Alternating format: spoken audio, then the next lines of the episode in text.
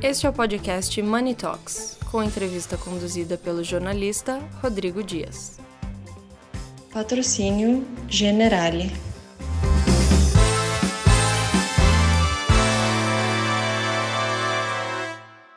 Olá a todos, eu sou o Rodrigo Dias, editor de Money Report. Eu converso hoje com o Gustavo Assis e o Thiago Puzas, que é presidente e vice do grupo Master Sense, é uma das maiores e conceituadas empresas brasileiras no desenvolvimento de soluções, ingredientes e aromas para a indústria de alimentos aqui no, no, no nosso Brasil. É, Tiago e Gustavo, sejam muito bem-vindos. Eu, a gente conversou um pouco, né, é, falando um pouco da questão desse retrospecto de 2019. O grupo Mastersense ele vem ampliando a sua atuação na América Latina, né? Eu queria que vocês falassem, dessem uma introdução para a gente entrar em alguns aspectos é, institucionais e econômicos também. Perfeito, Rodrigo. Obrigado pela oportunidade. É um prazer aqui falar para vocês e, uh, e, o público aí do Money Report. A Macesense é uma empresa que foi fundada na, aqui no Brasil em 2005, final de 2005, então completamos aí recentemente 16 anos de história. Uh, e como você comentou, nos últimos três anos aproximadamente, começamos uma jornada de expansão internacional uh, na América Latina. Uh, nesse exato momento, a gente tem, além da nossa matriz aqui no Brasil, em Jundiaí, uh, temos operações, escritório e laboratório de aplicação na cidade do México, em Bogotá, na Colômbia, e mais recentemente em Santiago, no Chile, além de presença comercial também na Bolívia e operações no Uruguai. O nosso negócio, a nossa cadeia, ela está inserida um passo atrás da indústria de alimentos e bebidas. É, o fornecimento de, de soluções, como você disse, de ingredientes e aromas para essa indústria é, é um, é um processo extremamente importante até chegar na mesa do consumidor. E a nossa especialização, o nosso diferencial é exatamente conectar as tendências que a gente uh, enxerga uh, no mundo, uh, quando a gente pensa em, na indústria de alimentos e bebidas, conectar essas tendências com soluções para os nossos clientes. Então, desenvolvendo aplicações, demonstrando para eles a funcionalidade dos ingredientes, dos aromas, como que isso uh, impacta os produtos que eles desenvolvem para os consumidores deles e que resultados eles podem esperar.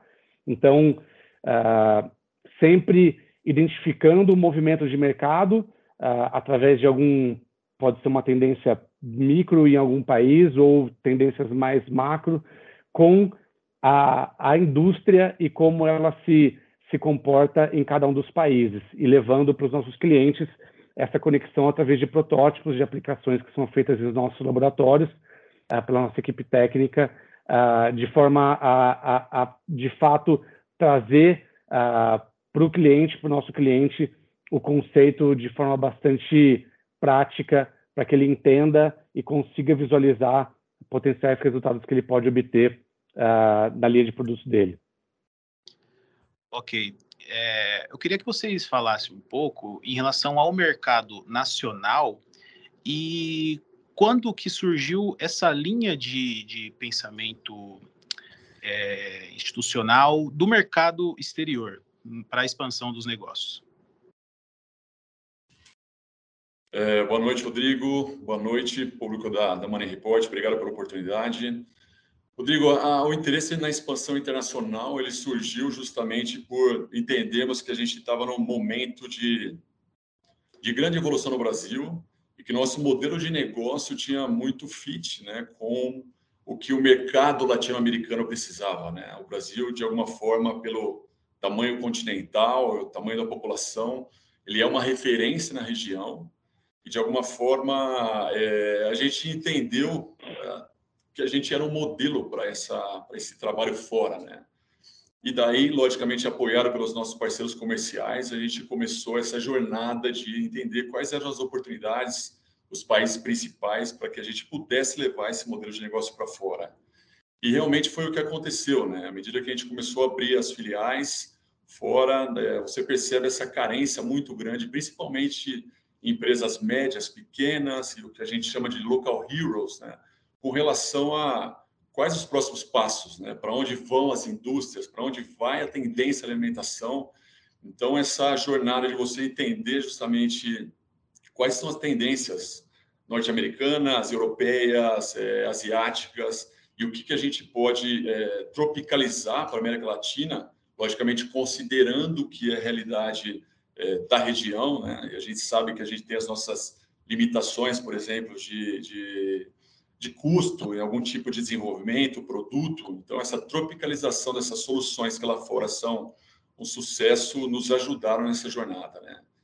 Isso vem acontecendo e o crescimento tem sido muito importante exponencial é, por essa necessidade, né? A gente percebe que tem muita oportunidade, tem muito esse desejo é, de fazer algo melhor, de entregar uma solução melhor para o mercado e por isso que apoiar as indústrias nesse sentido é um, foi um grande caminho que a gente encontrou. Pegando um gancho no que vocês falaram, Tiago e Gustavo, é, em relação às demandas, existe alguma semelhança ou muitas diferenças, se a gente pode dizer assim, é, é quando a gente fala do mercado, a, inicia, a, inicia, a, inicialização no mercado do Chile, Bolívia e Uruguai, é, quais especificidades vocês identificam em relação ao mercado brasileiro, em relação às demandas? Eu posso posso dar uma, uma palavra e o Thiago complementa, até porque ele está vivendo na prática a experiência, ele está parte do processo de expansão internacional, uh, passou pela, pela mudança física dele, uh, ele está aí há dois anos e meio morando no México, no estado do México, um país uh, com, uma, com, uma, com um potencial enorme no nosso segmento, em outros segmentos também, pela, pela pelo tamanho do país, pela proximidade dos Estados Unidos, pelas, pelas relações comerciais. Uh, e o que a gente percebe, uh, os, os, países latino-americanos eles têm, eles têm algumas características parecidas, né?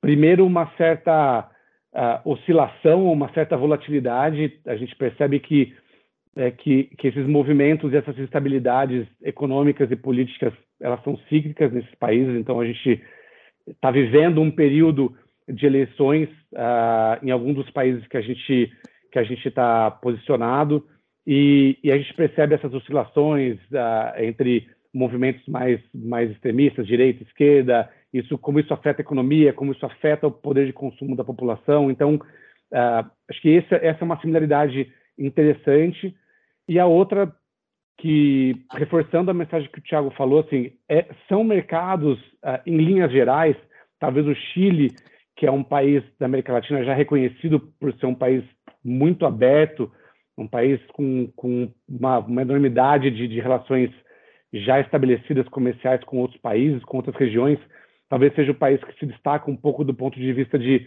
de maturidade de consumo.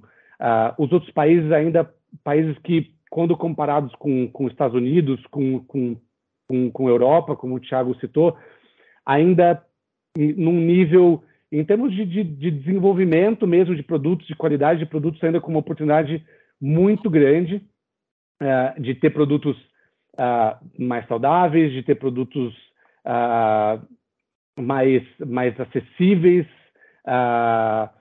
do ponto de vista de conveniência, e, e todos sempre sem exceção, nesse caso, sempre tendo que ter um olhar para custo. Acho que são, são, são países ainda que, que têm uma grande parcela da população em que o grande desafio é se alimentar. É, a gente fala, é, vai muito mais além do que, do que se alimentar de forma saudável, é ter acesso.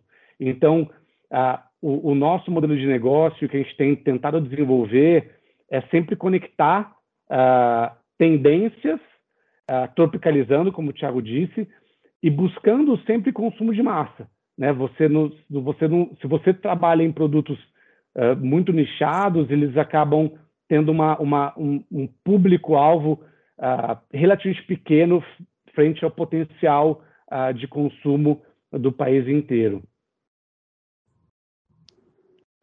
Legal, Gustavo. Acho que complementando, Rodrigo, o que eu vejo de similaridade também é essa, essa, essa fome ou esse desejo né, de que é, o segmento evolua. Né? E aí eu falo nas diferentes frentes. Né? Quando a gente fala do mercado de nutrição, o mercado de lácteos, o mercado de panificação, é, existe muito esse desejo, né? porque como o mundo hoje globalizado, a informação corre numa velocidade muito grande, a gente vê os clientes com esse desejo, esse anseio de inovar de criar, de dar um passo adicional. Até porque a gente percebe que, de alguma forma, eles entendem que existe, logicamente, os desafios de custo da região, só que brigar também pelos commodities do dia a dia é, já não é mais o caminho, né? A gente tem que buscar trazer algo melhor. A população e a pandemia acho que mexeu muito com a parte é, da alimentação de todos, né? Eu acho que tanto a alimentação quanto a parte de, de, de saúde e bem-estar, isso aí está muito em evidência. Então, mesmo sendo um desafio maior, né, o tema do acesso à alimentação, a gente vê num outro extremo é, pessoas muito mais preocupadas com o que eu estou comendo. Né? Então, esse tema de alimentar-se, nutrir-se, eu acho que são dois é, extremos e que isso vem mudando muito. Né? Tema de imunidade, a própria questão dos selos, né, que tudo está sendo, começou no Chile esse movimento é, do, do, de rotulagem, né, para que o consumidor compreenda melhor a informação nutricional que, que, que, está disponível nos produtos. Chegou no México, agora vai vir para a Colômbia, o Brasil também está nesse movimento. São todos movimentos que, de alguma forma, é, fazem a população refletir. O que, que eu estou consumindo, qual é o produto né, que está disponível para mim na, nas contas do supermercado. Então, a gente percebe esse movimento muito claro, também trazido pela pandemia. É, então, de, de, de, de alguma forma, todas as indústrias estão se mexendo nesse sentido para entregar uma solução mais saudável, mais adequada para o seu consumidor, porque a alimentação está mudando e a população tem mudado muito. Eu costumo dizer que às vezes a gente esquece que é, no passado, né, a, a, o nível de movimento de cada um, né, na própria forma de trabalhar, de, de, de se locomover, se deslocar, é completamente diferente hoje. Então a gente precisa mudar a forma também de se alimentar, porque senão a gente não vai conseguir ter uma, uma vida saudável, né, e, e uma longevidade adequada. Né? A gente tem que ter uma alimentação adequada ao nosso estilo de vida, que hoje é completamente diferente de 100 anos atrás. O planejamento da expansão do faturamento da, da empresa, ela, ela aconteceu em plena pandemia, né? É, a que ponto que a pandemia, que esse período de retração econômica é, no Brasil especificamente, mas é um período de, de turbulência a nível global. Até, a, a, que ponto influenciou nessas decisões no planejamento? Uh, a pandemia, de fato, colocou todo mundo num estado de uh, busca por, por sobrevivência em algum momento, né? principalmente aquele começo de pandemia, está chegando, está completando exatamente agora dois anos né, da chegada de fato da pandemia aqui no Brasil, uh, enfim, os lockdowns, os fechamentos, aqueles primeiros três meses, uh, eles, eles, eles foram marcados por uma busca por sobrevivência. Naquele momento, as indústrias, as empresas não sabiam o que, o que iria acontecer. Uh, então, uma busca por mais segurança em, em caixa, a redução de estoque, às vezes alguns cortes em, em investimentos. Do nosso lado, como a gente vinha se posicionando para a expansão internacional desde o, desde o final de 2018, começaram os primeiros movimentos mais de estratégia, até o movimento de fato da abertura dos escritórios no México e na Colômbia já no, no comecinho do segundo semestre de 2019,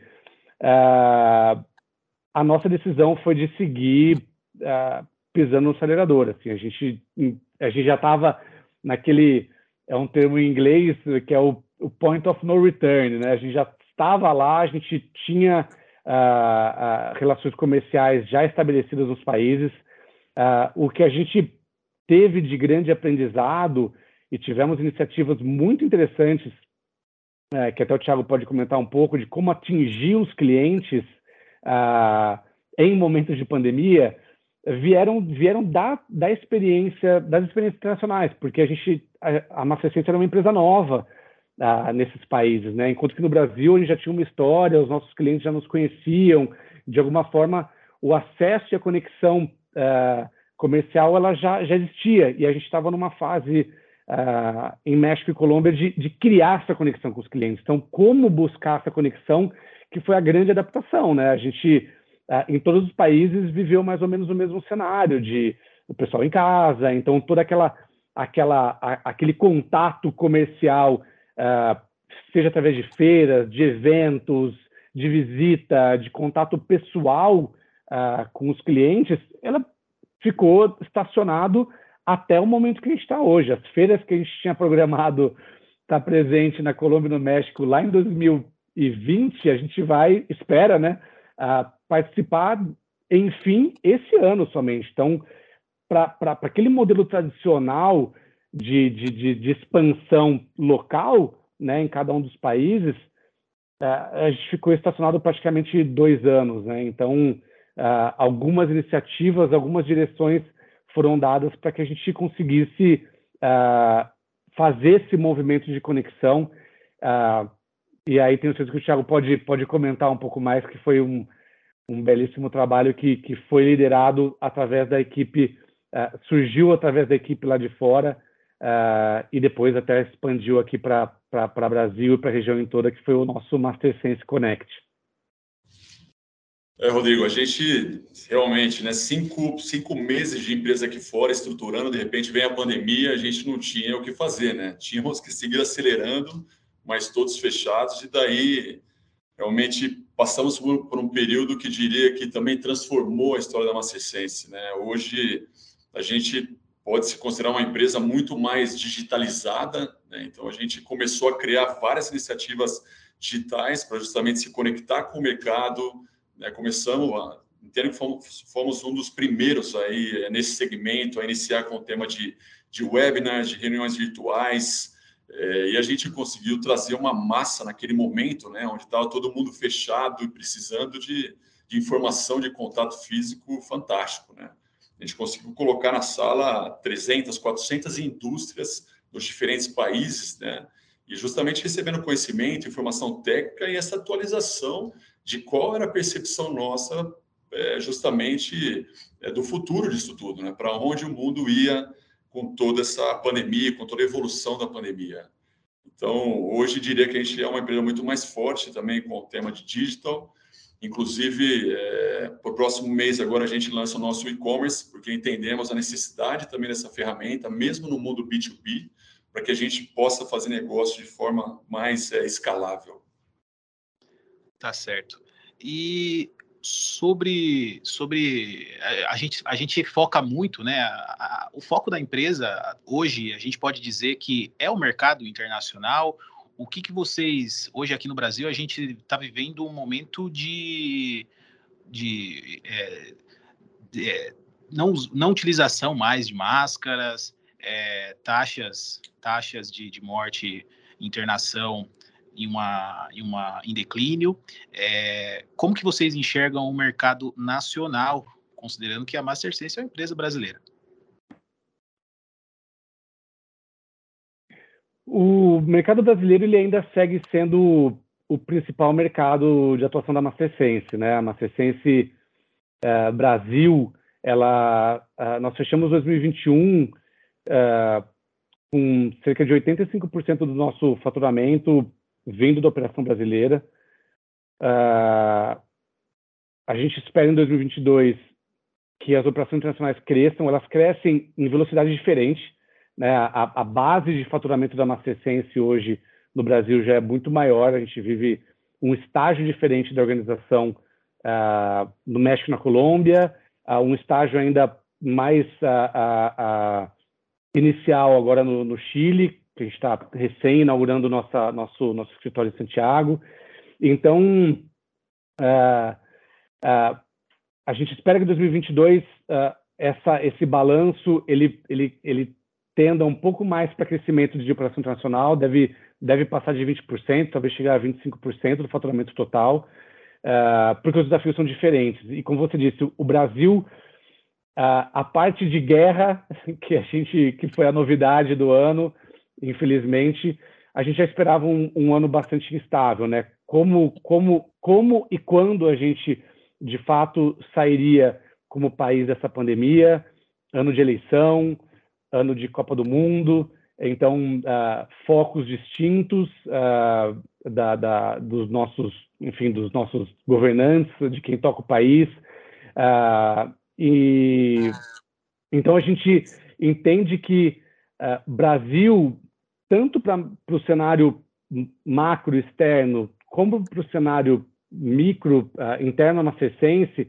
os desafios são diferentes. Os desafios são são são grandes. Uh, temos ainda muita oportunidade. A gente ainda espera para esse ano um crescimento forte aqui no Brasil, um crescimento uh, acima de 25%, uh, ah, que é mais ou menos a média que a gente vem crescendo nos últimos anos, com desafios maiores. Né? O faturamento nosso, o, o número de clientes, a busca por essa, por essa maior escala através do e-commerce que o Thiago comentou, passa a ser algo extremamente estratégico para a gente, como crescer a nossa base de clientes, que, que para o nosso futuro é, é, é, tão importante para a longevidade do negócio. Então, uh, eu diria que os desafios, eles, eles, eles por ter uma, uma conexão de desafio externo com interno, interno, pela base de negócio que a gente tem já no Brasil construída, uh, ele, ele, traz, ele traz um contexto desafiador para nossa equipe, equipe de vendas, a, a equipe, equipes técnicas e, e até equipes de, de back-office que, que têm que tem apoiado a estruturação do ponto de vista de, de, governança de processos, a estruturação das operações internacionais, que vem num ritmo muito mais acelerado. A gente tem operação uh, do México, que quase triplicou de tamanho no ano passado, a gente espera que mais que dobre de tamanho esse ano. A operação da Colômbia, que, que quase dobrou no passado, deve crescer esse ano também quase 50%, 60%. Chile, que a gente parte de uma base ainda pequena, mas já importante de negócios, também deve ter um crescimento importante, é um mercado que a gente aposta bastante. Então, a, a, até como eu disse na, em uma das suas perguntas, os desafios macros eles tendem a ser parecidos.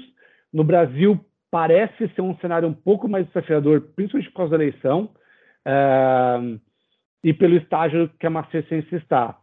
Uh, na, na, nas operações internacionais, a gente entende que ainda tem muito espaço de crescimento, de espaço para a gente conseguir ocupar com esse modelo de negócio que a gente tem de construir relação e desenvolver, desenvolver, desenvolver soluções para os nossos clientes. Um ponto até que é importante, que, que conecta uh, com, com, com a pergunta sua sobre, sobre uma, a, a, similaridade que a gente tem dos países e que a gente aposta bastante, são países uh, que, que, que promovem, de alguma forma, uh, muita inovação. Uh, o mercado de alimentos e bebidas ele vem sendo transformado intensamente pelas startups. Uh, o Brasil é um baita de um exemplo de, de, disso. Uh, a gente tem visto o México também como um país extremamente inovador. Então, uh, essa, essa categoria dessa transformação, que promove essa transformação da indústria de alimentos, é, é onde a gente espera que venha bastante crescimento em qualquer um dos países. Tá? Então, por isso que o nosso investimento em marketing é muito pesado, no digital, como, como o Thiago disse, é muito, é muito importante para que a gente consiga conectar tendências com, com, com a tropicalização, com a, com, a, com a concretização dos conceitos para os nossos clientes. Então, a gente uh, ainda espera, apesar dos desafios, crescimentos bem importantes do negócio em toda a América Latina. Legal. É, a gente está chegando, encaminhando para a reta final da nossa entrevista. Eu queria que você, Thiago, e, e em seguida, em seguida você, Gustavo, é, de uma forma mais específica ou até global, é, falando no caso do Brasil, né, é, explicasse para a gente. Hoje a gente, o Brasil, como você propriamente disse, o Brasil hoje ele vive um momento de de retração, de uma, de uma crise, digamos, é, política e, e, econômica, né, até motivados pela questão glo global, né, até por conta do conflito Rússia-Ucrânia. E, e, o mercado brasileiro ele tem a sua peculiaridade, diferentemente do, das novas prospecções da, da MasterSense. É, o que que, o que que os clientes da MasterSense podem esperar para 2022 e até, digamos, a curto e médio prazo, tanto é, nesses novos países em que a MasterSense está encenando e quanto no Brasil? Rodrigo, é, eu acho que a mensagem para os nossos clientes é que a gente quer participar dessa jornada de transformação deles. A gente entende que, independente do cenário é, macroeconômico, político que está pintando aí, é, a gente sabe que esses movimentos são cíclicos, né? E que no final das contas a gente está em grandes países, numa região extremamente rica e promissora, onde a base né, da agricultura, da alimentação, são indústrias fortíssimas e que, e que tem muito para crescer, né? A pandemia, de alguma forma, trouxe em evidência né, a importância da indústria alimentícia, né? Porque, no final das contas, se a gente não come, a gente não consegue avançar. E a pandemia, de alguma forma, escancarou tudo isso. Então, a gente entende hoje, mais do que nunca, que existe uma oportunidade tremenda em evolução, é, em transformar justamente o que a gente entrega hoje para os nossos consumidores, né, apoiando as indústrias nessa jornada. Então, os nossos clientes podem esperar esse suporte nosso, de técnico, de tendências, é, de uma proximidade comercial também, para que a gente juntos possa atravessar esse momento, que foi o que a gente viveu também na pandemia, né? Tivemos sim que apoiar vários dos nossos clientes, porque foi um período complexo, e a gente vai seguir com a mesma mensagem, com a mesma é, com o mesmo objetivo e filosofia, né? A Macessense está aqui não por poucos anos, é uma história de longa data e que tem muitos anos ainda pela frente para a gente continuar construindo essa bonita jornada com o mercado. Um pouco do que eu tenho para falar. Eu conecto de forma bem direta com, com o que o Thiago trouxe de mensagem. É, a Mastersense, hoje a gente consegue é, levar uh, para o mercado e, e, de alguma forma, tentar inspirar os nossos clientes desde os, do, do, do, do ponto de vista prático, uh, de protótipo, de tendência de mercado para a indústria, como de modelo de negócio. Uh, para nós é um orgulho enorme poder olhar a nossa história, né, uma empresa que começou pequena, como quase todas, uh, empreendedores que que tinham uma visão de negócio uh, e que uh, hoje é uma empresa de relevância regional. A Mastersense é um dos, dos grandes players nesse nosso segmento de ingredientes e alimentos regionalmente. a gente vai seguir expandindo as nossas atividades, vai seguir tornando a empresa e as nossas estruturas cada vez mais sólidas e, e de uma forma muito consciente. A gente acredita muito uh, que a expansão e o crescimento ele pode e inclusive deve vir de um, de um modelo de negócio consciente, de um modelo de negócio que, que respeite uh, os colaboradores, que respeite as relações comerciais com os clientes, com os fornecedores e que tenha, como o Tiago trouxe, tenha uma visão de longuíssimo prazo. A gente quer buscar uh, o progresso com, com, prosperidade, a gente quer deixar um legado uh, para as pessoas que trabalham com a gente, os nossos colaboradores diretos, os nossos clientes, nossos fornecedores, e um legado que seja também marcante para o nosso planeta, para a nossa sociedade. Então, uh, ser uma um, um, muito mais do que ser um bom fornecedor, ser um parceiro de negócios e ser uma, uma, boa, uma boa empresa para o planeta. Bom, muito obrigado, Tiago e Gustavo, em recebê-los aqui no nosso Money Talks. É, espero poder entrevistá-los novamente em breve, falando, espero que em novas, novos países, novos mercados, né? Foi um prazer recebê-lo vocês aqui. Fiquem à vontade quando, quando convidados novamente. e até a próxima. Obrigado, Rodrigo. Até a próxima. Obrigado, Rodrigo. Até a próxima.